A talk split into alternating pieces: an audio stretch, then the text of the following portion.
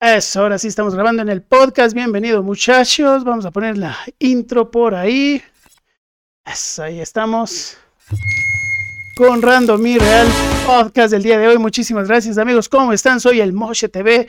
Y gracias a ustedes por estar en este podcast nuevamente. Por todos sus comentarios que, wow, nos ponen a, pensar, a debatir y sobre todo a estar en contacto con cada uno de ustedes. Muchísimas gracias. Sigan dándole like, suscribirse. Ya saben, nos encuentras en YouTube, en Spotify y en todas nuestras redes sociales. Pero el día de hoy ya lo leyeron ahí en la descripción, en el título, nos está acompañando nuestra amiga, ahí le ven en pantalla, Estefanía Ávila Leo. Muchísimas gracias por la aceptación, Estefanía. ¿Está bien, Estefanía? Sí, está bien con Estefanía. O Steffi. Justo estaba pensando en eso, digo, Estefanía puede ser ese típico nombre que dices, Estefanía.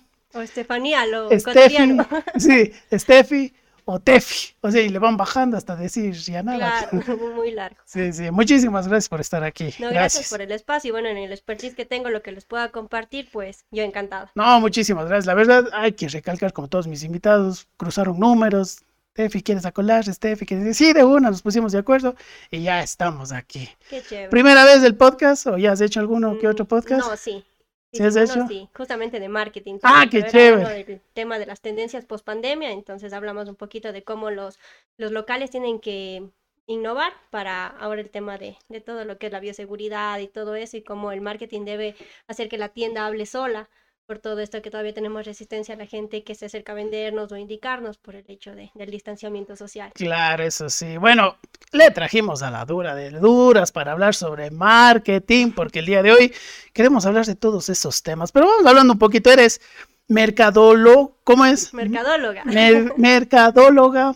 Eh, vas también relacionado a todo lo que es emprendimientos, tienes tu propia agencia, eh, veo bastante en tus redes porque aquí se les estalquea, lamentablemente a todos nuestros, ya saben ustedes, se les estalquea a los invitados.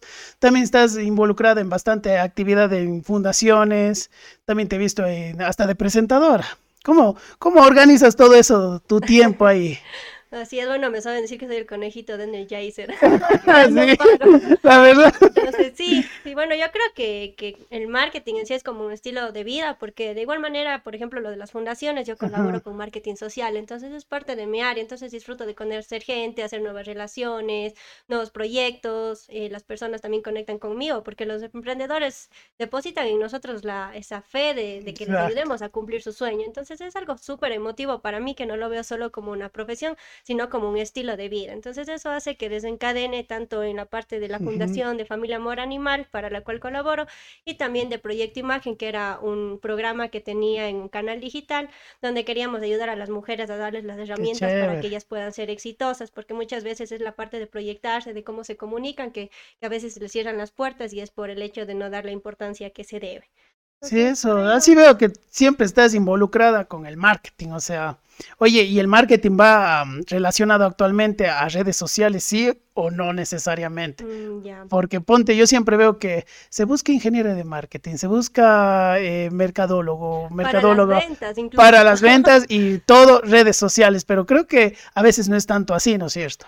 ¿O cómo lo explicarías tú para la gente que nos está viendo y escuchando? Claro que sí, bueno, chévere que tenga la oportunidad de dar esta aclaración. Yo, eh, por más de ser millennial, ser joven, yo no le apuesto todas las redes sociales, siempre lo he dicho, porque a veces el marketing tradicional nos da a nosotros respuestas a corto plazo, resultados, y la gente a veces dice, no, vamos por redes digitales, y a veces se choca con la realidad de que cargan un producto y no se vende. Entonces, ¿qué pasó? Se sienten frustrados y dicen que el marketing no funciona. Ya quieren de una también resultados y toda la cosa. Entonces, es un proceso. Entonces, lo que se parte es un marketing general de la tienda, del producto, de cómo me acerco al cliente. Y después de eso, sí, ok, tengo todo, lo comunico en redes sociales. Pero es un proceso porque hasta ganar comunidad, hasta llamar la atención del usuario y hasta ya dar el impulso de compra y después la postventa, sí es un proceso largo que a veces hace que los emprendedores o las empresas que no han trascendido digitalmente, ellos se queden así estáticos, o sea, no consiguen nada y dicen no funciona, dejan votado ahí y tienen tres, cuatro páginas con el mismo nombre. Y... Exacto, ponte, yo siempre veo eso de que las redes sociales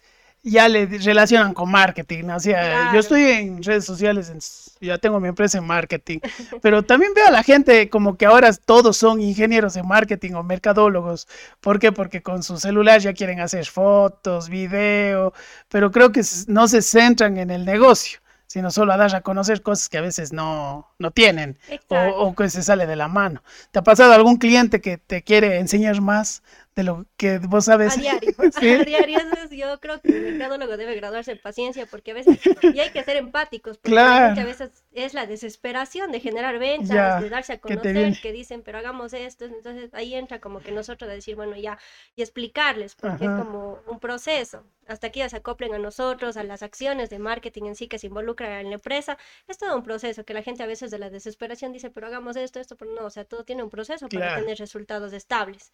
Por eso igual el nombre de mi agencia es Kaizen, porque se trata de procesos con mejora continua. Entonces los procesos nos hacen que cuando Ah, hayan qué crecimientos chévere, ve. exponenciales, la empresa no se caiga. Porque si es que, por ejemplo, mandamos una comunicación masiva y no estamos listas en un restaurante con todos los procesos de cocina, Ajá. podemos perder los 100 clientes que trajimos porque no tenemos Claro, y no tienen. Entonces, sí es un problema el hecho de no tener todo establecido antes de arrancar a la parte de comunicación. El Ah, marketing va más allá de, de la parte de yo comunico. Atrás de eso va. tenemos también el marketing que ya tiene que ver con, con el marketing de producto. Ya. Entonces ahí viene lo que es el empaque, o sea, si es algo de, de consumible, el sabor. Porque todo va en- englobado, ¿no? Desde Claro. el mismo. Justo la otra vez veía un, un. Escuchaba otro podcast, consumo también podcast, y decía que desde el empaque debe ir relacionado a todo. Y que a veces, eh, si no logras la logística, ¿para qué vas a vender todo? Que no tienes. Entonces, es interesante lo que tú dices, que la gente se va saliendo. Y como vos dices, los clientes, hay algunos que se lo creen todo, a veces por la desesperación. Oh, yo también sí digo, uno que sí se creen la, lo que más, lo que más saben, ¿no? Sí. Oye, ¿y alguna anécdota que te ha quedado? Ponte, me gustó el nombre de Kaizen. ¿Cómo, ¿Cómo surgió? O sea, ya sé la parte de esta, pero el nombre te vino ya por la estrategia que conlleva o también la típica lluvia de ideas y cosas por el estilo. No, de hecho, Kaizen es una, mm, digamos, una filosofía Ajá. que se practica no solo en la parte corporativa, sino yo lo vi de la parte personal, porque Ajá. la empresa, siempre yo digo, cuando alguien quiere conocer una empresa, tiene que conocer al dueño, porque no es más que el reflejo del dueño, en tanto en Mm, valores, en, sí, la, sí. en la metodología de trabajo y todo. Entonces, siempre yo me he basado en, en la mejora continua como seres humanos. Por eso, bueno, esto no sé si me voy a ir en contra, pero yo estoy en contra hasta yo. Claro, no, está bien. Por ejemplo, porque uno Claro. evoluciona. No, no, y los que se pongan, dime abajo, ¿por qué tienes algo en contra? Claro. Pero bueno, no, dislike, no, No, no, mentira. mentira. Ahora ya no se sabe los dislikes, si has visto en YouTube. Ya no. En Ah, YouTube ya no sale, o sea, entonces hablemos, pones, pero, pero no, no, no, pero no, es la opinión, aquí somos los más reales. Muy Dilo bien. nomás. Pues bueno, ahí acotado para salirnos un poquito, así, digo, o sea, el ser humano evoluciona, nosotros Exacto. constantemente estamos evolucionando para crecer y adaptarnos. O sea, el hecho, Ajá. por ejemplo, por eso digo, si que me tatúo algo y después de 10 años digo, versus, ¿qué Claro. estaba pensando? Alex, a lo me menos. Alex, así. Eh, Eso, el, el ex, alguna cosa como que no. Entonces, Lo mismo lo aplico en la parte de marketing, porque el marketing es dinámico, Ah. entonces a nosotros nos toca siempre estar innovando, Claro. siempre estar ahí, siempre estar creativos, por eso partimos del principio básico. A mí me encanta este concepto de marketing que dice que es ciencia y es arte. Es ciencia porque involucra números, cosas exactas, pero también es arte porque tiene la parte creativa de cómo llego al cliente, cómo Claro, lo inspiro. Bastante. Entonces es una mezcla de los dos que uno tiene que tener la, la preparación para saber em, Claro. completar entre Y- una Y el marketing, como tú bien dices, creo que todo, para todo negocio, ¿no? Es como lo que la otra vez un filósofo griego decía, no lleguemos con vergüenza al futuro, lo mismo debería ser con los negocios. O sea, ahí llegas, como vos dices, vamos a que, a que tenga una buena vejez en imagen, en estructura y en toda la parte. Exacto, porque hay veces que los clientes nos dicen, bueno, nosotros también como emprendedores a veces nos ilusionamos. Ajá. justamente había sacado un artículo en la revista Ecoempresas que decía los 10 errores más comunes de los emprendedores. Y uno de ellos es fanatizarse con el producto o servicio. Entonces a veces para nosotros... Fanatizarse. Exacto. es como- ¿Cómo, cómo- sería el fan? Ponte, el del fútbol es el que no mira solo a su equipo y no está equivocado y nada, pero también está el costo que dicen es el juez más grande que existe. ¿Más relacionado por así o...? Ok, sí, exacto. O sea, relacionándolo así es como que no, mi producto es bueno, mi empaque es bueno, le va a gustar a la gente. Y Ah, asumimos que, que la gente le va a aceptar al producto. que le va a gustar así como está. Exacto, entonces había veces que yo al menos en la agencia primero evalúo el producto, cómo está en el mercado antes de lanzarlo, porque si no, matamos la marca. Decimos, ah, esto va a pegar, lanzamos y total no funcionó. Quizás era de, de, primero arreglar un par de cositas del producto y después lanzarlo al mercado, pero es esa desesperación y ese fanatismo de decir, no, va a pegar. Claro. Ah, sí, no, sí y suele se pasar. murió el logo, se murió la marca, el prestigio de quien lo creó y todo. Entonces es como que no fanatizarnos, sino escuchar a la gente. Claro. A veces, eh, incluso los amigos de nosotros, la familia, no, no es mucho eh, unos consejeros porque ellos no son los que nos van a decir la verdad. no son muy objetivos. Claro, de matarnos la ilusión, voy a decir, no, no, sí, Estefanía, está bien que vengas, no sé, paraguas en, verano. Está bonito. Oye, no, pues sí está pues, un paraguas en verano, no te cae el sol, pues, ya ves. Sol, sí. Ah, razón. Sí, no, oye, tienes razón. Solo el hecho de decir paraguas en sol, ya la gente te dice, no, pero yo parasol. Ah, no, sí. Y es lo mismo. parasol, ah, ve. Ventas. La plena, bien, bien, bien, bien la Entonces, sí, perspectiva. a veces la familia, los amigos, por no hacernos sentir mal, por Claro. decir, dale de una, está bien, yo te compro. Total así, pero mal, en realidad el mercado dice no, y ahí es donde es el golpe del emprendedor. decir, O sea, ¿qué pasó con mi producto? Se siente frustrado y enseguida presentar carpeta y ver en dónde, en dónde se estabiliza. Y Claro. eso es lo Oye, que hace que los emprendedores Me gustó caigan. eso que vos dices, evalúas bastante la, la, el producto y todo eso. Llega a veces, o te ha pasado a ti, yo siempre he visto algunos person no me ha pasado, espero que algún rato me pase, pero dicen influencers, no sé si será verdad, que ellos les, les algún producto y ellos no están de acuerdo con ese producto y dicen, no, yo no los voy a auspiciar porque no me gusta. Hay uno en, ¿cómo es este? Shark Tank, que le traes algo de azúcar, no, no, no, bota de una. A veces les pasa eso como, como em, mercadólogos que dicen, no, este producto no vamos a trabajar por tales razones o es algo medio complicado. Sí, sí, como mercadólogos, al menos yo siempre trato de mover un marketing ético. Entonces, he perdido hasta muchos clientes porque tienen esa expectativa de que al mes voy a generar ventas y es, no, a ver, vamos a un proceso de tres a seis meses, pero te aseguro un embudo de aquí a largo plazo que Ah. vas a tener tu rentabilidad y todo. Exacto.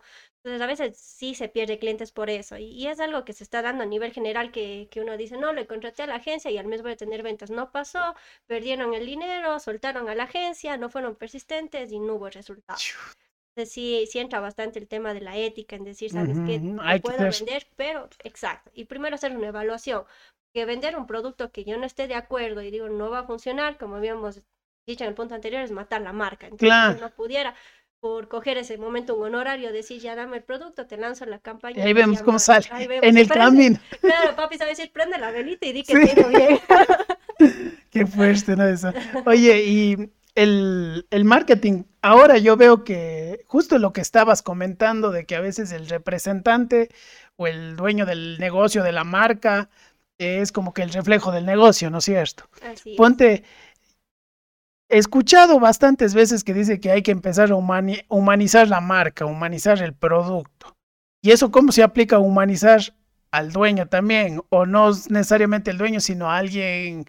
O sea, te pongo el caso, antes se comercializaba o se pro- promocionaba, perdón, a clínicas, a centros de estéticas o a negocios, pero ahora ya no es tanto así. Yo veo que ya todos los profesionales son ya influencers por poco. Tienen su perfil, manejan sus historias, tienen ahí sus imágenes, sus fotos bien producidas y la gente ya se casa con eso. O sea, yo uy, con este doctorcito que hace videos cada semana y me da esa confianza, como que le humanizas al humano. No sé si me entiendes. Sí, Está bien hacer eso y qué, cu- cuál es la, el, el impacto de que ya me estoy olvidando de las empresas y más está con las marcas, porque ya me estoy casando con un doctor, no con el hospital. Que donde vaya el doctor no me importa, porque como el futbolista ya. Yo soy hincha de este jugador y no importa en qué club, claro. cuando antes importaba el club.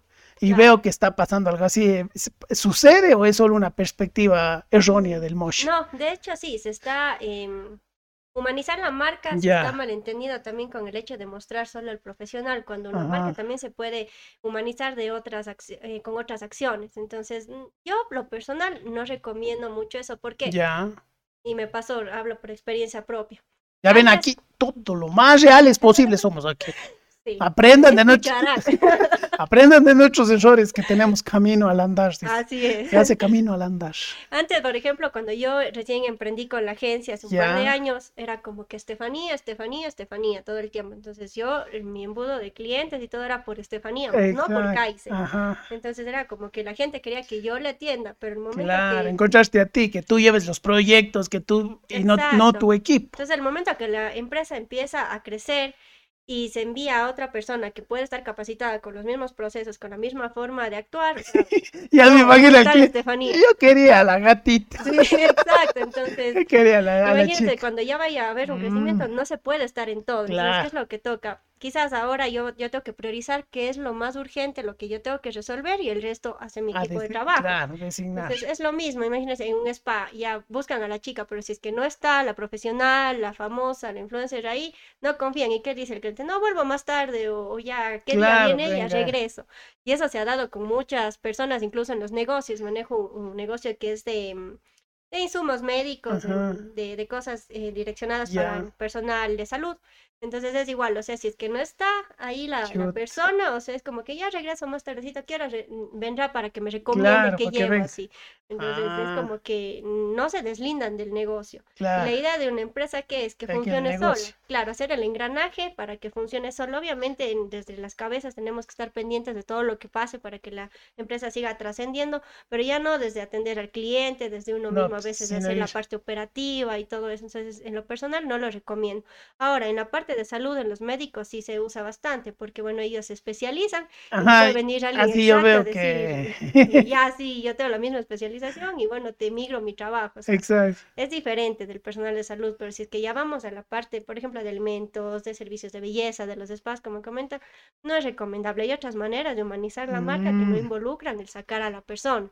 Entonces, por ahí deberían ir las Claro. acciones para que cuando haya este crecimiento de la empresa no se pierdan las- la- los clientes por decir, no, es que yo vine por ella y me Exacto. persona y no, no es lo mismo. Claro, ponte, yo iba más relacionado a eso porque yo veía en tus eh, redes sociales que ya tu imagen ha estado como que en revistas, ha salido en algunos artículos, premios y cosas por el estilo. Entonces era como que la gente iba por vos directamente o por tu, por tu agencia. Entonces eso como llega a impactar también en otros profesionales que yo he visto que me cambio de local porque se cambió el profesional. Entonces Exacto. creo que están bien, haciendo bien, pero mal orientados. Porque lo mismo que están haciendo con el, con este profesional, háganlo con la empresa. Para que no Claro. estén fregándola después. pues. Es que sí, que en si el se va te lleva todo. va a haber ese problema de decir, "Chuta, es que yo Claro. vine por él y no me está, y, y así el otro sea No mejor, está es la percepción de decir, me vendieron un profesional y me está atendiendo otro, sea bueno o malo, eso lo Claro. discutimos después del servicio, pero el hecho del golpe de decir, "Chuta, yo vine porque me atienden bien así. Entonces no es muy recomendable. Oye, Ahora, y hablando desde esa perspectiva, podríamos decir que el marketing a veces engaña, es mentiroso, es de esa mala fe.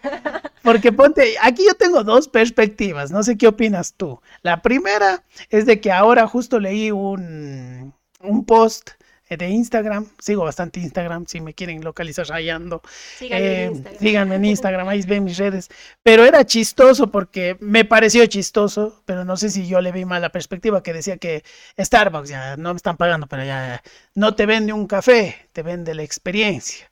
Eh, Coca-Cola no te vende refresco, te vende felicidad. Y así de muchas marcas. Y yo me quedaba pensando, no, pues si voy a Starbucks quiero un café, o sea, quiero el café. Entonces llego y justo hablaba con un amigo que es como que ya se daña tanta la, la idea que te estás olvidando del producto y terminas vendiendo otras cosas, como, como McDonald's, que es una empresa tan grande que te vende todo, pero a la vez su negocio es la hamburguesa. O sea, ¿a qué punto es que el marketing te está cambiando, transformando esas ideas de que ya no te vende el producto, sino, no sé, pues, sentimentalismo tal vez de la gente para que se acerque más y qué tan bueno y malo es eso?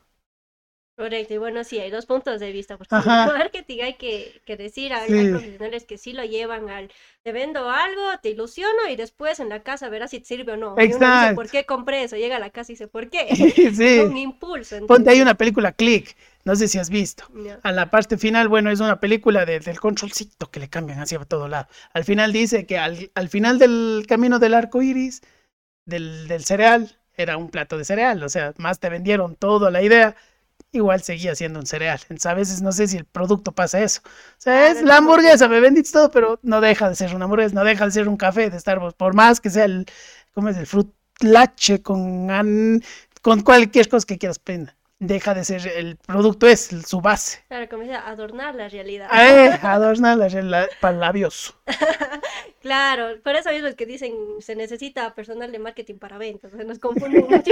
sí, también, ¿no? es que no, es que tiene que ser mercadólogo para meterle de, de, fuerza comercial. Ya. Y sí, o sea, eh, hay dos puntos. El primero es sí, se trabaja en un buen producto y todo eso, pero también es el perfil del cliente. Por ejemplo, el cliente es que ya, quizás me voy a un buen lugar, pero no necesariamente es por la comida. Y me ha pasado, hay clientes que me han dicho, me puedo ir a ese lugar, me pueden servir lo que sea, pero voy por la atención. Entonces hay gente que les llena diferentes cosas. Otras cosas. Exacto. O sea, claro, como decía, ¿qué, qué, qué te gusta más de un, justo vi una encuesta, si es la comida, el precio, la atención o el lugar. Y muchas veces la gente se iba por el lugar. Ponte yo, te soy sincero, voy por la comida, o sea, si está rica, voy. Obviamente ya, si es que es el lugar feo, cosas, digo, para meditar, pero a veces sí te influye el lugar, todo eso. Pero enfocas todo ahí está bien a veces. Es que ahí entra el perfil del consumidor. Nosotros debemos delimitar qué es lo que queremos. Por ejemplo, si queremos, qué sé yo, un público de 18 a 25 años, obviamente la comida va a pasar a segundo plano. Claro, el precio. Son chiros los guambras. Y van a querer un lugar bonito para tomarse fotos, subir a su Instagram, a sus ah, historias y todo. Entonces, ¿qué es lo que ataco ahí? Ok, hago un bonito lugar con precios accesibles, entonces obviamente el precio va a ver el qué tipo de, comida sirvo. Claro. Pero me, me invierto en el lugar. Por ejemplo, si es que voy y quiero ponerme una cafetería para gente que es amante del café, entonces ahí sí entra bastante el tema de producto y que la estructura sea para disfrutar un buen café, pero ya no entra tanto en la parte de show y novedad que queremos con los jóvenes. Entonces cada producto va de acuerdo el target que le conoce. Claro, el target, el poder adquisitivo, el mm. perfil del cliente que nosotros queramos y en base a eso se construye. Entonces, quizás en Coca-Cola, como dicen, la felicidad, y ellos siempre nos venden, y a pesar de que han pasado añísimos. claro, y, para mí, los mejores comerciales que han habido, no sé de dónde diablos se imaginan, qué, qué consumirá. Pero ahí hay algo importante y que pasa es, por ejemplo, ahí hablamos de, del Dogman y de la Love. Entonces, es por decir, si es que a mí me dicen, dime una marca de col. Ok, Coca-Cola. Claro, está primerito. Pero quizás a mí me gusta la, a mí me encanta la 7-Up. Ya me gusta la Seven Entonces, o sea, yo si estoy en la mente del consumidor como Coca-Cola, pero no quiere decir que yo consuma, eso no les aseguro. Entonces ahí hablamos de que hay marcas que son top mind, como hablamos de Coca-Cola, que están en la mente del consumidor porque hacen publicidad masiva, los vemos en vallas, en la televisión, en todo lado, pero ahí, por ejemplo, la Seven Up es la que termino consumiendo. Entonces, claro, es Love marca, entonces yo desarrollé amor por esa marca. si yo llego a un a las hamburguesas, si llego a las pizzas y me dicen entre algunas colas, digo, deme una 7 Up. claro, ya le tienes ahí. Amor esa marca. Claro, un recuerdo, cualquier cosa. mi insight está siempre Coca-Cola y gaseosas. Claro, oye, y, como tú dices, el marketing sí puede irte lavándote el cerebro, ¿no? porque creo que esto también se influye bastante en el marketing político, creo que van de la mano, ¿no es cierto? Sí. Que te puede ir el marketing político y hablamos también de algo que me gustaba, pero bueno, ya cayó un poco en el tema de manipulación, igual es el neuromarketing, porque eso estudia ah, bastante al comportamiento, a la biología, cómo se desarrolló el ser humano para poder venderles algo. Claro, y eso creo que va influido en varias cosas, desde que ves, eh, que escuchas, no solo en el producto, porque justo la otra vez hablábamos eh, en otro podcast eh, que ya, ya, ya, lo vieron ahí con, con nuestra amiga Amay, del rock, que hay gente que le encanta el rock y morirá gustándole el rock, pero con el tiempo se han visto que hay gente que van pues haciendo, programándote cognitivamente y ya te termina gustando que tal canción, tan artista y ya no es el talento, sino le prefabrico al artista. O sea, ven vos, yo te voy a hacer cantante. ¿Por qué? Porque por la pinta, por cómo te viste. Y hablábamos de la marca de, bueno, la plataforma TikTok, que lo que va presentando TikTok va generando a que todos consuman eso, vestimentas, peinados. Y a la larga es como tú dices, neuromarketing que te va ya condicionando. Exacto, entonces a veces va más allá, por ejemplo, en el tema de las hamburguesas, es igual, por decir nosotros decimos, chuta, no, quiero comer sano, me quiero comer una ensalada. Pero bueno, na La hamburguesa es sanita, pues es ensalada, tiene Es lechuguita, tomate, Ah, claro, sí. Mil Proteína. Me, me reitero, la hamburguesa. sí. es como la papa frita, la salchipapa es Ah, un ya. vegetal, Está bien, saliendo de aquí me voy por una salchipapa. es un vegetal de... Sí, a lo que iba con este tema es que, por ejemplo, eh, la hamburguesa, eso parte del tema del neuromarketing. Porque, digamos, Burger King se centra en eso y sigue teniendo Exacto. éxito. Porque nosotros cuando nos desarrollábamos, nuestro cerebro reptiliano, ¿qué nos dice? Tienes que consumir grasa para sobrevivir. Exacto, para Entonces eso está en nuestro cerebro. Por más que, que mi lógica diga la ensalada es sana, la ensalada te da energía, la ensalada no es pesada, pero mi cerebro reptiliano me traiciona y ¿qué me dice? No, chuta, es que tienes que sobrevivir, consume grasa. Y, Entonces, ahí y carne. y carne. Claro, Entonces de ahí vienen las hamburguesas y todo eso. Y por eso es que a veces de esos lugares cuando lanzan ensaladas es lo que menos venden. Claro. Les quitan del menú.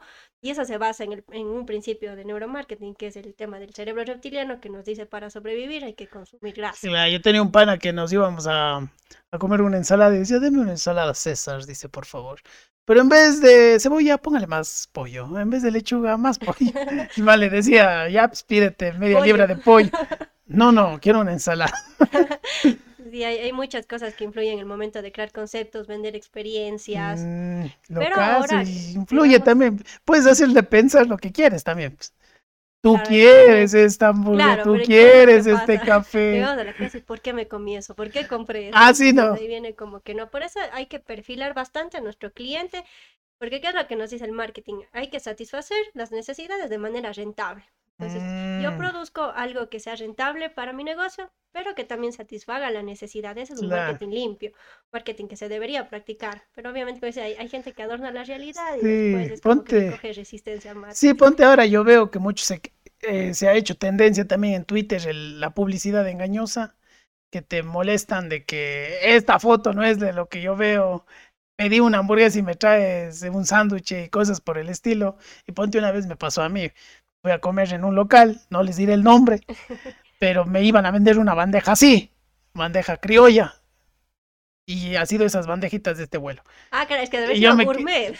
Yo me no, era así, una comida normal del mall, o sea, no de aquí de Cuenca, era justo en Salinas Playas, no me acuerdo, estábamos por allá. Y era la bandeja, pero yo como me engañé, porque la cola estaba al lado, el vasito de cola. Era una bandeja así, la cola así. Yo dije, la Claro. buenaza, pues el precio también me daba ahí eh, la idea de que era algo grandote, una bandejota. Y Ya. cuando me traen mis, todos mis primos se gozan, mis sobrinos, todo, quiero una bandejita y yo me quejé. Dice, pero joder, y verás lo que me responde. Digo, verá, lógicamente les voy a decir, mire esa, traiga la cola, ve. Entonces la bandeja está así, al lado está la cola. No, pues era para que se vea la bandejita, pues, para que vea con qué tenía, dice.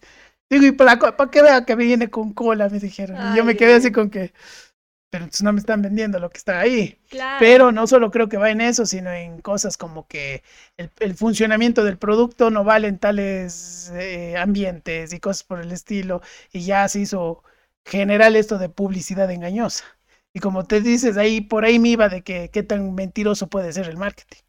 Claro, bueno, ahí sí, sí es verdad. Ahora nos venden los mega features, las Ajá. mega cosas, y el rato del rato uno compra y no es ni, ni lo ni la lo mitad de lo que pasó. Exacto, entonces bueno, ahí sí, ahora bueno, el consumidor sí tiene algunas que puede demandar si esto no llegó. Entonces, si es que ven ahora en la actualidad, in- incluso en KFC, Ajá. pasa que dice imágenes referenciales, imágenes referenciales. Imágenes están a escala. Exacto, están grandes. Tendrán cuidado, en miniatura lo que pide.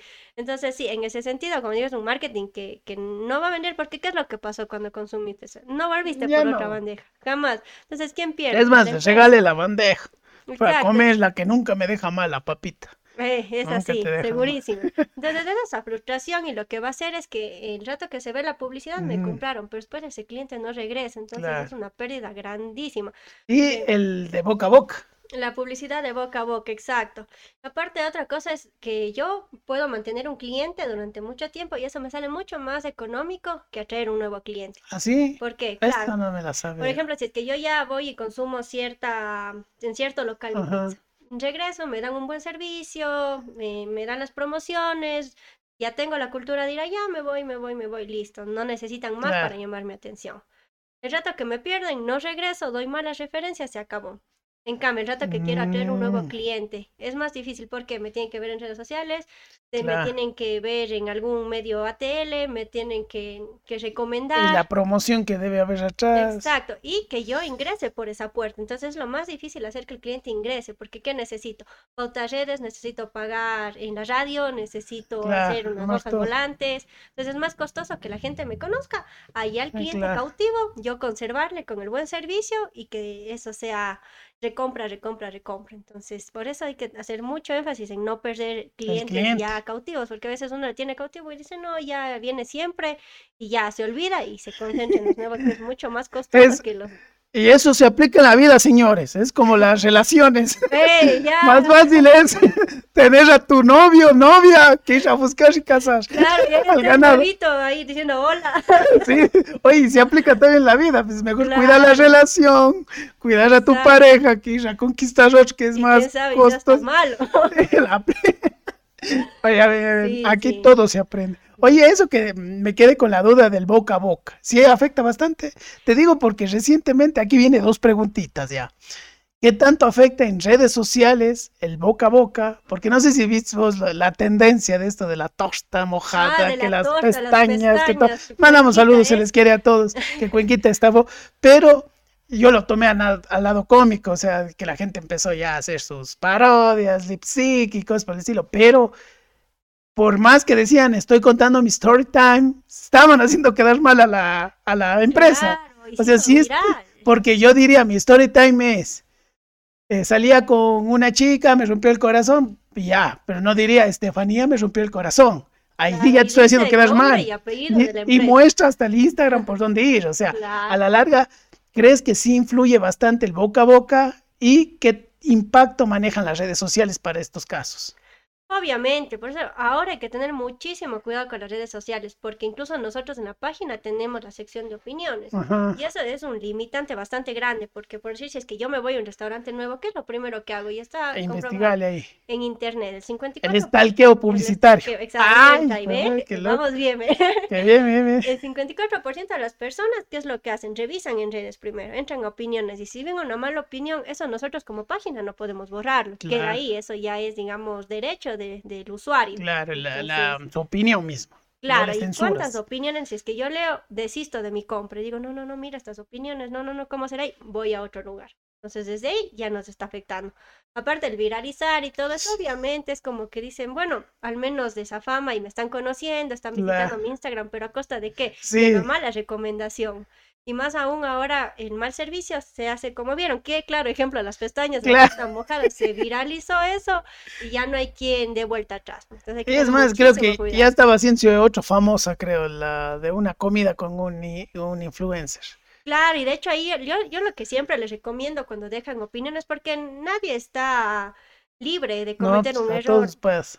Con una somos marca, con humanos. dar un servicio, exacto, pero ahí cuando ya siempre el cliente es no, pero les voy a poner en redes sociales, en No grupos, saben en con no quién hablar. O la típica, Exacto. ya te sacan el celular directo. Aquí comunidad me Cuenca. encuentro en tal lado. y Sí, van a comunidad Exacto. Cuenco. bueno, Entonces, en ese sentido es mejor como que ya respirar, bajarse, no explotar y decir, ok, arreglemos. Claro. Así uno salga Mm, perdiendo, claro. pero más va a perder con la opinión que no se borra de las redes. Otra persona va a leer y puedo perder cuatro ventas, a perder un poco de rentabilidad y dejarle al otro cliente feliz. Claro. Y la mejor manera de fidelizar a un cliente es en un problema, porque dice, ah, Sí, mira, no, este es el momento me- de la verdad y ellos me atendieron de la mejor manera, regreso y recomiendo, pero si es que no, pierdo ventas. Entonces es muy, muy, muy frágil la parte del hecho del manejo de las opiniones y siempre se debe hacer de frente, o sea, decir, se puede el tal. dueño, el administrador, exacto, resolver el problema y por último, si lo puso en redes sociales, decir, ya, te arreglé tu problema, ayúdame dando de baja y así la transparencia de la página va a estar mucho mejor. Oye, entonces sí sirve. Quiero hablar con el gerente. Sí, Quiero hablar con ahora el- con las redes, sí, tiene que decir, ya le traigo. Hace ratito. Oye, lo, lo que mencionabas, entonces, ¿existe o no existe la publicidad mala? ¿Cómo, Sí, sí. no, no, ¿cómo es esa frase? No, Engañosa. no existe publicidad mala, publicidad es publicidad, así saben decir.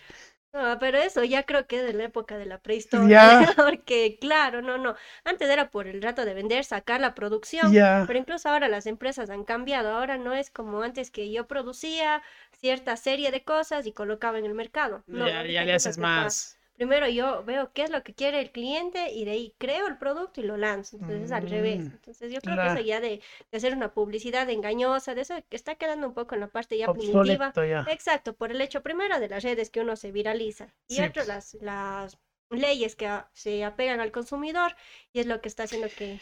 Y ahora lo que más hay, hay los unboxing y los testers. Entonces, feo también pues, que tu producto salga defectuoso y ahí esos Claro. youtubers o los instagrameros lo hagan. Oye, el, el- ¿qué tan las redes sociales se han vuelto ya un activo de cada empresa, de cada negocio? Y te digo, o sea, levantar una, porque pasó algo contigo, no sé si podríamos conversar un poco que te hackearon una cuenta y Sí. fue algo sonado que tú, yo como te digo, se les estalquea aquí a todos. Fue como que tú trabajabas con esa cuenta porque ahí manejabas muchas cosas y veo que muchas empresas hacen lo mismo. Es su medio de, de comunicación, a veces canal de, de compra y todo por redes sociales. O sea, ahí está invertido fotos, videos, información. Como tú mismo acabaste de mencionar, en los comentarios de los, em- de los usuarios, cliente, del claro. El perder todo eso, ¿qué tanto puede afectarte? Y si se volvió ya esa información un activo de un negocio, y a ti personalmente, ¿qué pasó y, y cómo te afectó? Ya, claro, no, ahora las redes sociales es como un brazo más de comunicación de las empresas. Yo tengo una frase, es decir, si es que quieres trascender, digitalízate. O sea, no, no hay de otra, Mm. porque ahorita en el mundo digital, si es que no estamos ahí, no estamos en nada. Hay mucha- muchas barreras de bloqueo de que si es que yo soy fiel a, a un cli- a una marca, pero ya no lo encuentro en redes y me salen tres iguales, las pruebo. Sí, también, Entonces claro. pierdo esa, esa cuota de mercado por el hecho de no estar activo. Entonces es muy importante que la empresa o el emprendedor tome eso con toda la seriedad del caso, porque sí pasa que, por ejemplo, ya creo una fanpage y me olvide la clave, Sí. el Y voy a abrir otra. voy a abrir otra y la otra está rodando y hasta eso Sí, sí, todos he dieron visto. like y todo. Entonces, ¿qué es lo que pasa? Y nos quita posicionamiento, porque, ok, ya tuve mil Es- seguidores Estás compitiendo fanpage. contra ti mismo. Claro, y entran y después quizás me van a consultar algo y yo no tengo acceso a esa cuenta, no puedo responder. Pierdo un cliente, no me dan respuesta, está la información desactualizada y hasta recién posicionar la nueva cuenta, hasta eso ya se fue a la competencia. Entonces sí, Qué loco, ¿no? comienzo ser ordenados, tener Eh. la administración de la página, actualizar siempre la información, o sea, se debe dar eso como... Antes uno tenía el, el correo para los Ajá, requerimientos, la exacto. información, ahorita es netamente lo que es social media. Sí, porque como tú dices, es verdad, yo veo mucha gente cuando voy a investigarles o las redes sociales mismo tienen tres, cuatro cu- cuentas. Porque Claro. este, como no entré nunca, ya no me acuerdo, creo otro correo, como los teléfonos, por poco antes eran los números de, de celular. Claro, desactualizados. Tres números, y vos, yo, yo tenía una amiga y a cuatro números. Oye, amigo, este es mi, mi nuevo número, y vos así. Oye, y, y, y, y tu, tu experiencia, ¿qué pasó ahí? ¿Te tocó de nuevo levantar todito lo que habías Ay, conseguido? mío, sí. Sí, sí, sí, sí. Les voy a contar esa historia. Solo aquí que lo vean, por favor. créanme que yo creo que hasta les va a aportar muchísimo a todos y ahora que estamos con el tema de microinfluencers, También, ¿no? influencers y todo, o sea, es, es un tema bastante delicado y que yo creo que sí es de interés no solo de los influencers ni de los microinfluencers en este caso, Sino para las empresas sino eh, empresas y en general, porque realmente eh, lo que está pasando es bastante fuerte, porque no es, o sea, no me pasó a mí, sino le pasó a muchas chicas y en el momento que me pasó, Ya, algunas chicas me escribieron también, decir qué Y también- hiciste, cómo recuperaste, qué estás haciendo, porque me hackearon Facebook y me hackearon Instagram. hijo, Después, sí, yo también vi casos de modelos que, y era lamentable el caso porque ellas decían, "Eh, de aquí vivo, yo literalmente vivo porque aquí eh, están mis fotos, mi book, los trabajos que he realizado, los seguidores, Está todo. qué loco. Entonces, así como antes era, eh, digamos, ahora ya hay los delincuentes así, o sea, Ajá. los digitales que te roban la información, que a mí me escribieron a pedirme 150 dólares Por tu cuenta. la cuenta, exacto. Qué bestia estos Entonces yo digo, no, ya. no caigan en eso, porque el rato que uno, si es que paga, y ha pasado chicas que han pagado, han accedido de la desesperación, y después es, no, ahora abóndame 50 más, a ver, Ah, como sea, que te ese caso, extorsionan eh, hasta extorsionan. que... En ese caso es haz lo que quieras Qué con la bestia. cuenta, realmente doble verificación, al menos en Instagram, porque Instagram Sí, tiene unas no. políticas bastante básicas que ni siquiera me permitieron cerrar esa cuenta y actualmente eh, pasó que estaban pidiendo como yo gestionaba donaciones para la fundación que colaboro, empezaron a pedir dinero eh, por PayPal Ah, con mis para- fotos y todo, entonces es bastante... Ya tu imagen, todo. La imagen, claro, entonces, y hasta que la- la- los seguidores que tenía se conecten con mi nueva cuenta, o sea, hasta eso ya un amigo me dijo, ya te voy a transferir, yo sí, me escribo al WhatsApp, ¿qué vas a transferir? Digo, yo no te he pedido nada, y me manda el estado. Aunque bueno, ya si estás Es haciendo el hacer favor. te mando Oye, eh, sí, no, o sea, estos lo hacen negocio prácticamente, como robar, antes yo robaba y luego te pedía que me, ahora las cuentas, y sobre todo porque es algo, como tú bien dices, ya de trabajo. Y es hasta una, o sea, yo Y- digo, ya tienen hasta su speech, porque cuando se contactaron dijeron, verás, dice, yo he hackeado a este, a este, dice, algunas chicas dicen, no solo de aquí, sino a nivel nacional, yo decía, caray, Caramba, me vendió, sí, me vendió. no necesita una mercadóloga que le indique que está yéndose mal. ya. Oye, ¿y hasta qué punto puede llegarte a afectar? Ponte en este caso, ¿no? ¿Sigue habi- habilitada esa cuenta? ¿Te, está- Claro. te sabes stalkear a ver qué están poniendo? Sí, sí, sí, pero bueno, creo que, que como yo en todas las fotos empezaron mis amigos y todo a poner que es cuenta hackeada, Ah, porque a mí de la hecho me hackearon así, este, este señor había hackeado a dos chicas y por esas dos chicas me Llega a mí. donde... Ah, Exacto, ya. entonces yo obviamente revisé los perfiles de las chicas, dije, son perfiles reales, o sea, tenían fotos, comentarios, seguidores y todo, ni por aquí que, que esas chicas también habían sido hackeadas, entonces por medio de ellas me empezó a contactar, Híjole. para una colaboración, que ni sé qué. Una colaboración, Sí, imagínate. yo- y bueno, de hecho ahí yo ya trabajaba como eh, seguidores que yo tenía ya entraban dentro de la de microinfluencers, Ya. yo ya trabajaba con algunas cuentas, no eran muchas, pero yo me reía, esas son mis chauchitas, ya, yo Claro. me hacía ahí mi- mis chauchitas por publicidad, realmente sí afecta, a mí Los lo personal como no mucho, porque más fue el tema de la fundación que yo captaba las, las, las donaciones, el tema de ciertas marcas que trabajaban conmigo, pero hay cuentas grandes que obviamente, como dicen, la desesperación de decir, o sea, me costó tanto, porque realmente visualizarse en redes sociales es un trabajo diario y de creatividad, porque no se le puede aburrir al usuario, entonces estar creando O sea, contenido constantemente mantenerse es, ahí. es de machos, realmente es de machos, y a la gente que, que ya hace este tipo de robos de las cuentas y eso, sí, sí, sí debería haber un... Alguna, alguna ley o algo que les ampare. porque Claro. cuando yo fui al tema de la fiscalía, me dijeron, no, es que Instagram, Facebook, ellos Sale no". de su juris, como jurisdicción. Y yo así me quedé con las carpetas. ¿En serio eso te dijeron nada? Sí, no, me dijeron "¿Sabe qué? Hijo, no, no hay recomiendo, protección. dice. Lo único que podría hacer, dice, es irse con otro abogado, un abogado y dejar asentado la demanda, porque estaban pidiendo dinero a mi nombre, o sea, era gravísimo. Claro, estafa, Claro, prácticamente. y no, que no pudieron hacer nada. Y si no, les recomiendas, porque si es que va donde otro abogado, igual dice, no tiene quien demandar. O sea, quedó ahí. Y literal me quedé con las carpetas de las pruebas, porque me había impreso todos los chats, lo que pedía Toda el la dinero, todo. Por las mismas, más me demoré en coger el turno de la fiscalía que en salir con las carpetas. Preparando la carpetita. Y sí, sí, sí. Entonces hay que tener cuidado. Y como al menos las leyes aquí en Ecuador no están todavía amparando el tema de lo los es. crímenes digitales, Ajá. mm, al menos la doble verificación es lo que más. Sí, eso yo también siempre les recomiendo a la gente con el celular. Y como decía, trabajaba antes en una financiera y ahí manejábamos la política de que sean una contraseña que tú sepas, algo que tengas a la mano y algo que accedas. Será la contraseña que sepas. Que, que, que tengas el celular o un token de las, las cuentas y algo que tengas a la mano, que en este caso ya se volvió el celular, o un dispositivo ajeno, entonces, otro correo o otro acceso. Entonces siempre también les recomiendo tengan así o si no, y no accedan desde donde puedan. Claro. Tengan siempre sus, su celular solo en ese, ya Ni no accedan en otro. ni nada, sí. Porque Sí. de hecho a mí el correo que me llegó era de Microsoft, o sea, tenía el Ah, dominio de Microsoft. ni Pero no te llegó el que Bill. Gates está cansado de tanto no, dinero me, me y... chateó aparte por interno a ver qué pasó, pero yo le dije como que ahorita estoy ofuscada, no quiero hablar. Oye, Pero porque no, hay, no me hay, Microsoft. ahorita es lo que tú hablas de los links, no sé si has visto, se hizo tendencia de que amigas, de, o sea, de, como que revisan tus, em, tus eh, seguidores, o sea, quienes te siguen, y les van haciendo como una- un clon de su página, que son ahora OnlyFans.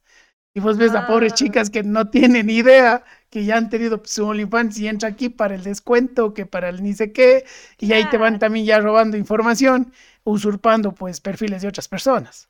Sí, bueno, eso lamentablemente ya se sale de las manos, es como que ahora salgo de la calle, yo no puedo controlar si viene un ladrón mi Claro. celular. Entonces, lamentablemente con, con el crecimiento de las redes, de todo el internet, vamos a estar siempre expuestos a este tipo de estar las pilas. A acordarse, no creo que pues, la Marianita se dedique a esto. no, ponte, a mí me llegó uno, uno de un usuario de una amiga, pero yo me sentí raro porque dije, "Eh, me eliminó y Me está agregando de nuevo. La tóxica, diga. no, no, es una amiga. Entonces revisé. Y te digo amiga porque me está pasando solo con amigas. Y Ya. revisas el perfil, es otro perfil donde se roban algunas ideas, por eh, fotos, sobre todo las que están en bikini, en ese- y las historias es que están ya abriéndose su OnlyFans. Y entra aquí en el link para el OnlyFans, pero vos ya revisas y es que les, les han clonado para quererte Claro. hackear a ti tus Ya cuentas. está eso ya monetiza. Y ya, entonces lo caso también esa parte de la, de la parte digital, como la vos parte dices. digital y al menos ahora de los influencers que están en tendencia y todo eso, ahí, ahí les tengo una recomendación súper chévere para los Ujú. que están empezando igual. A veces em, dicen, no, no, es que quiero que venda mi producto y hago una colaboración, le pago a un influencer, entonces ahí hay algo que de cajón entra, Ajá. que es ver qué tipo de influencer es, porque por ejemplo, si es que yo quiero vender transporte, no me voy a ir a ver una influencer que tenga así a 3 millones de seguidores, pero le sigue Ah. gente que no consume mi servicio. Claro. Entonces, a veces ese es el error, decir es que tiene full seguidores, entonces va a vender mi marca. No, hay que ver el perfil de la gente. Entonces, por ejemplo, de autos, yo tengo que ver a alguien que sea un líder de opinión que en vaya el por ahí. automotriz, exacto.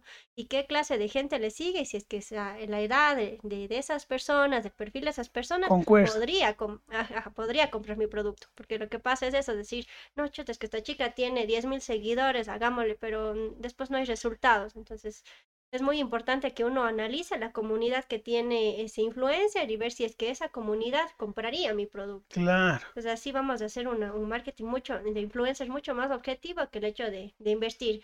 Por ejemplo, yo soy más fanática de los micro influencers que de los Eh, influencers. ¿Cuál es esa diferencia que existe entre microinfluencers? Porque ya la he escuchado algunas veces, y de los influencers. Es más, hay microinfluencers, bueno, no de aquí, yo he escuchado mexicanos sobre todo, que ellos te dicen, yo soy microinfluencer. Y yo me quedé así, ¿cómo? ¿Será, son más chiquitos que uno? o algo así. Sí, pero, microinfluencer. pero ellos te decían, yo soy microinfluencer. No, no, no soy influencer, pero te puedo colar así dando sus, sus historias. Y, yo- y ahora que te vuelvo a escuchar, me quedé con que, que ¿cuál es la diferencia? Aquí vamos, vamos a aclarar justamente eso. El microinfluencer Y Ya. es el que tiene una comunidad de mil seguidores hasta los diez mil. Y un Ah. influencer ya tiene de diez mil Para seguidores arriba. para arriba. Entonces, ¿yo qué recomiendo? Un microinfluencer, ¿por qué? Porque un microinfluencer es más asentado a la localidad. Por ejemplo, yo como Ah, ya. cuencana, eh, ya, soy microinfluencer, me siguen la mayoría, De son, aquí de Cuenca son y cosas así. de la SUAY. Ya. En cambio, si es que paso los 10.000 seguidores y digamos ya soy una figura pública, me seguirán de Quito, de Guayaquil, quién sabe, de Estados Unidos. Entonces, si es que mi producto es local y yo lo pongo como influencer que le siguen a nivel nacional, entonces la conversión no va a ser la misma que un microinfluencer que quizás el Ah. 85% de su comunidad sea eh, Miren lo- usted. local. Entonces, incluso en costos, por ejemplo, un, un influencer me cobrará un- tres veces más que un microinfluencer. Entonces, para El, el, el microinfluencer, el canje nomás. Me cague. De la comidita. La salchipapa. No, no, así una vez escuché una, una influencer cuencana que decía que ella no acepta, sino paga también, porque dice que ella respeta la, el, el intercambio. O sea, de dice, acuerdo. "L- l- yo publicito, pero también te pago, o sea, porque es la idea. Ya si me contratas es otra cosa, pero para menciones a mí no me gusta, decía ella. Y me parecía como tú dices, yo también de Sí, acuerdo estoy de que acuerdo. puedo ah, mencionarte porque me gustó el servicio y bla, bla, bla, y para futuro que salga algo chévere. Pero como tú dices, es... A veces sí les dicen, ¿no? Como los pobres músicos, y hablábamos con un amigo, venga a tocar, a hacerse una tocadita, y ahí les damos par cervezas. Claro, la, la- la comida. La comida. ahí un platito y una. A mí una me hicieron biela. eso una vez en un show de comedia. Gané el concurso, sí, dos bielas. Además de haber sacado la madre. Escribiendo, presentándome y gané una bielita. ya queda experiencia. Sí, pero, la verdad te pues enseño. ahí queda como tip. Podría ser más que influencer si es algo local, unos dos, tres microinfluencers que van a tener mejor conversión que el influencer que quizás su comunidad sea a nivel. Qué chévere, eso no me la imaginaba. Oye, y en esto de los influencers también que hablamos un poquito, ya se están volviendo el producto, cada influencer, porque yo tengo que venderme y mi Claro. imagen ese es el producto, exacto. Llegas al punto de decirte que debes también ya tener tu propio marketing y Claro. manejarte por ahí. oye, ¿hasta qué punto es que ya vamos a ir que los humanos vamos a hacer la, el producto, vamos a llegar a ese punto? Porque ahora, no sé si has visto, pero todos son influencers. Y todos quieren ser influencers. Y está bien, o sea, si tienes una idea, compártela. Ponte, a mí no me gusta la palabra influencer. Me imagino que es para poder segmentar y definir a quiénes voy a contratar. Pero como influencer, yo creo que hasta mi sobrinito de 10 años y me hizo ver una peli ya me influenció. Entonces creo que va por ahí, pero... Pero el decirme yo soy influencer y voy a ayudarte es como que llegas a decir hasta qué punto. Y como tú dijiste, me encantó esa idea de que vean a quién eh, represente su, su imagen, su producto. Porque ponte ahora en TikTok, yo veo que hay manes que venden todo. Es más, auspician a tres talleres. y ahí yo me quedo. les da credibilidad, o sea, porque dice, si está con tres talleres, o sea, ¿cuál creo? Él va a lo que me pague. Y eso iba contigo, en dentro de las agencias, desde los influencers, ¿qué tan. Ahí, ahí deberíamos tener una ética entonces, para saber con qué productos sí trabajo y darle esa exclusividad porque no puedo decir que este taller es el mejor y este también, claro. o este producto de zapatos es también bueno igual que este.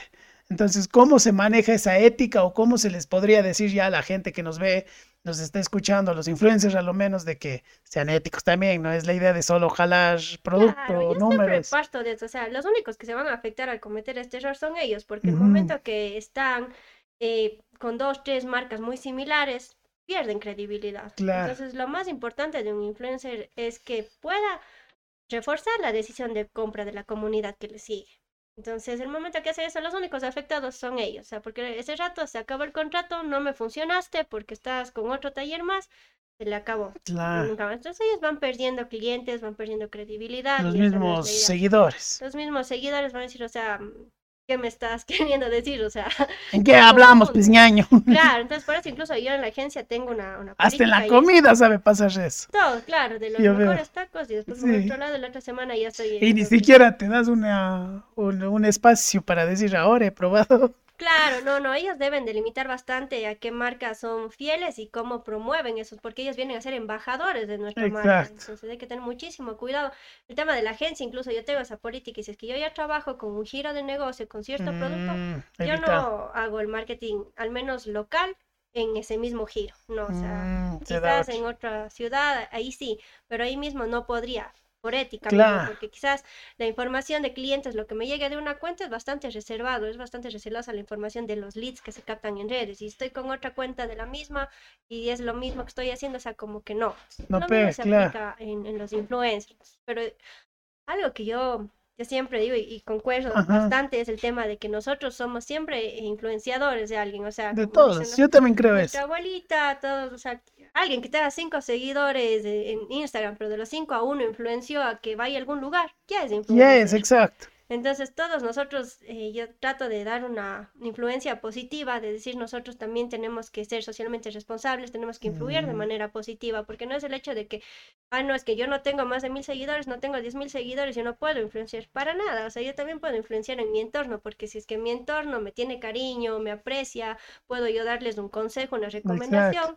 y lo hago de manera positiva y estoy influenciando en, en, mi comunidad de una manera que aporte a la sociedad yo creo que todos los influencers deberían tener al menos, yo siempre digo, de todo el contenido que, que generemos en redes sociales, al menos un 10-20% sea social.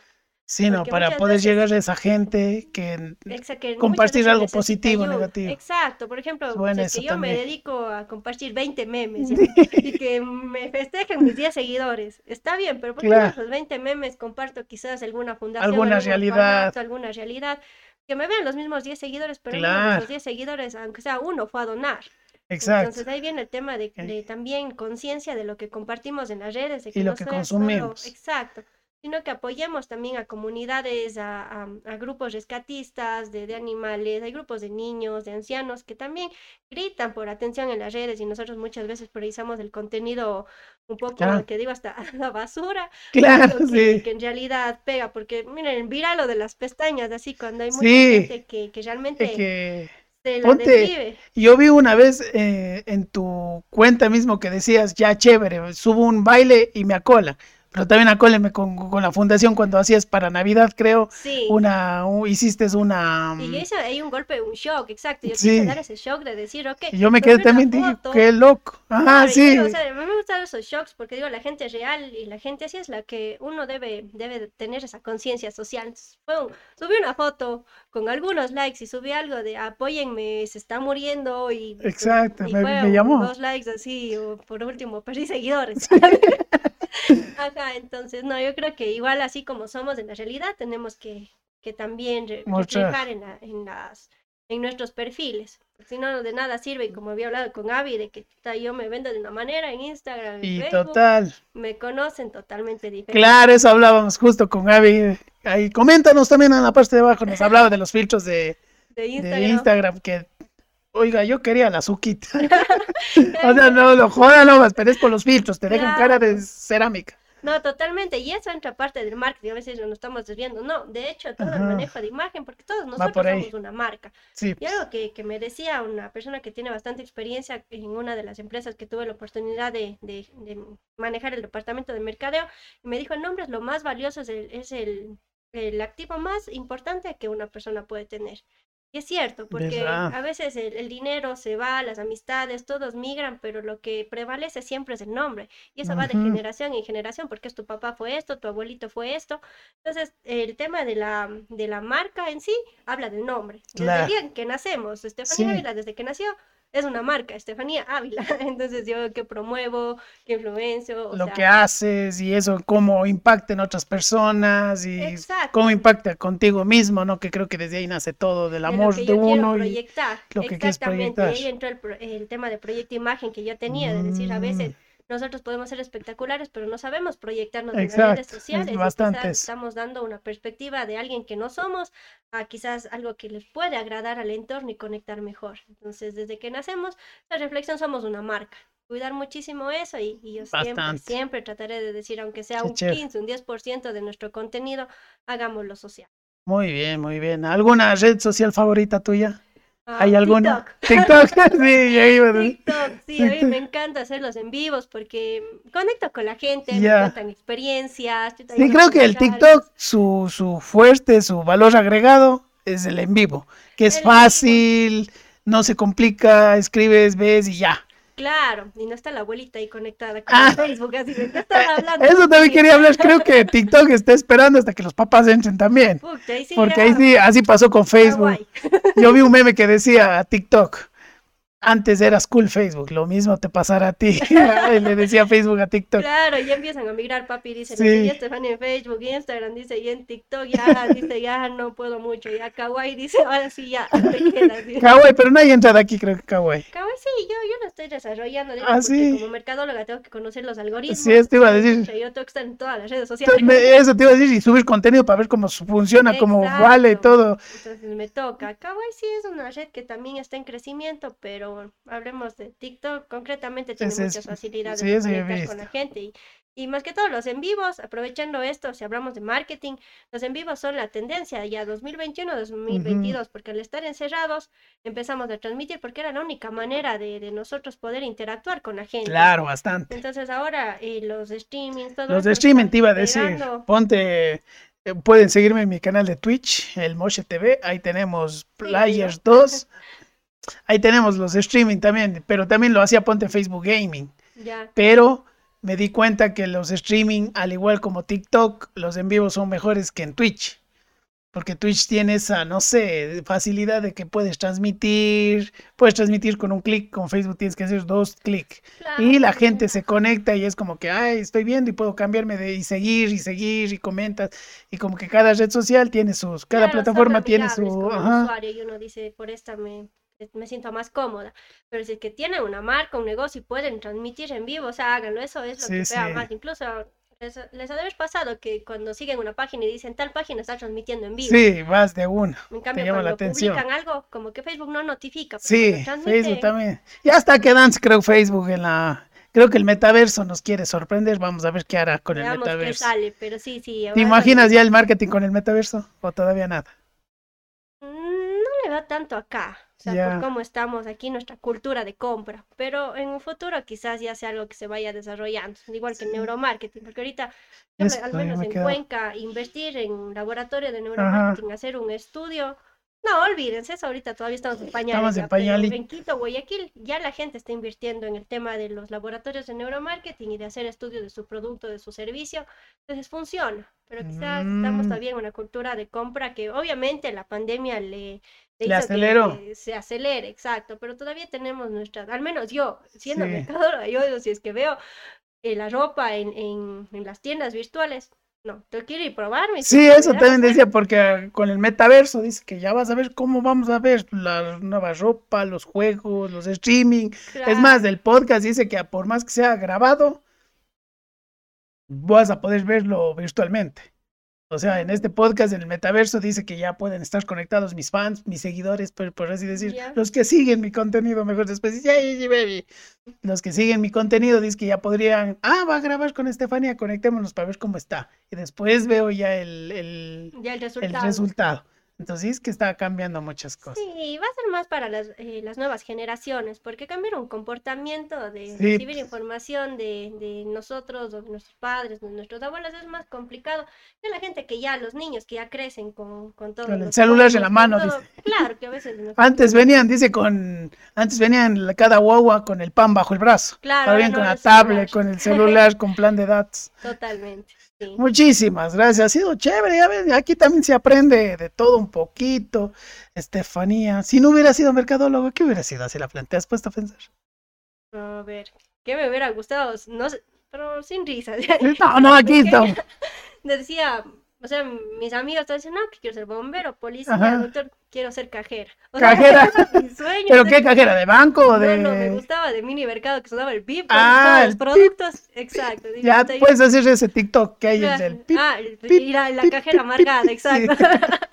sí. Sí, eso era de, de pequeña, si es que me preguntan, eso era lo que... Y tener una perrera, yo decía, de pequeña, quiero Ah. tener una perrera, ahora sé que son refugios, Y es una refugio, fundación. claro. Pues, de hecho, Ah, pero te estás involucrando igual. Qué lindo Sí, eso. sí, podría decir que cumplió un sueño de niñas eso, de, de- la Ah, perrera. chévere. Ahorita es una fundación, cambiaron los términos, pero de, desde Por ahí pequeña, va, claro. claro, pero cajera a mercado lo ganado. Lindo, lindo. Bueno, ahorita te voy a dar unos minutos los que quieras, que hables con la gente, que los que te conozcan, los que te acabaron de conocer, para que seas lo más real y quieras decirle lo que quieras decir. No sé, una conclusión del podcast del día de hoy o lo que quieras compartir, estos minutos son tuyos. Dilo nomás, lo más real. Estefanía, realmente aquí. Chévere, muchas gracias. No más bien el tiempo de, de- escuchar este podcast, eso yo les agradezco y les felicito muchísimo porque el hecho de querer aprender algo más ya es una manera de quererse salir adelante y eso es digno de felicitar. Entonces, eso primero agradecerles por eso, por el tiempo de, de, ponerse a escuchar nuestra conversación y de lo que yo pueda aportarles, pues, pues encantada. De igual manera, si es que se quedaron con ese bichito, esa pica de conocer más del marketing, Pueden seguirme como Kaizen Ecuador en Facebook o Kaizen-EQ en Instagram. Nosotros siempre tratamos de poner contenido real, o sea, no modelos exitosos de, de empresas multinacionales para nada, de modelos de éxito de empresas locales o nacionales que hayamos trabajado nosotros y decimos, mira, esto funciona. Entonces ahí pueden aprender ese caso y bueno, pues eso, agradecerles el tiempo y espero estar en un próximo podcast para seguir conversando un poco más de varios temas. Si es que en algún momento se puede abrir el tema del marketing social, me encantaría De muchísimo. una, ya estamos ya aquí, anotados los, los, los, los temas. Y gracias a ti también por estar aquí. Ya saben, síganle en sus redes sociales, vayan, búscale. En mi TikTok. En el TikTok, sí, déjanos nomás, dinos nomás y ya ahí les dejo en la descripción también las redes sociales para que les sigan. Y ya saben, vayan y pregunten en la agencia, vengo de parte del Moshe, del podcast, no les darán descuento, pero sí una buena Y conversación. una. Muchísimas gracias, Estefanía, chévere podcast, es- espero que podamos tener más episodios para seguir conversando de otros temas. Y ha estado chévere, chévere la conversación, espero que hayas, te hayas sentido lo más real. Sí, totalmente. Y bueno, pues gracias también por el espacio y felicitar que, que pueda abrir este, estos tipos de, de contenido que realmente son de valor y aportan en, un emprendedor, en un negocio de manera positiva. Entonces, que no desmayen, que sigan adelante y bueno, pues yo ya aquí convencida del Moche TV. Muchísimas gracias. Y eso ha sido todo por Random Mi Real, ya sabes, mis amiguitos. Gracias por sus comentarios. Los que han dejado aquí también ya sabes, ¿el marketing es mentiroso para ti? ¿No es mentiroso? ¿Qué opinas de los influencers? ¿A veces engañan? ¿No engañan? Pues eso solo tú nos puedes decir. Nosotros no nos creemos dueños de la verdad, simplemente comentamos lo que creemos desde nuestra perspectiva. Esperamos la tuya también, así que ya sabes, esto ha sido todo por Random y Real. Sígueme en mis redes sociales, se vienen más invitados, más episodios. Nos encuentras en YouTube, en Spotify, ahí te dejo las redes sociales. Gracias, ha sido todo por el día de hoy. Ahí vamos con la finalización.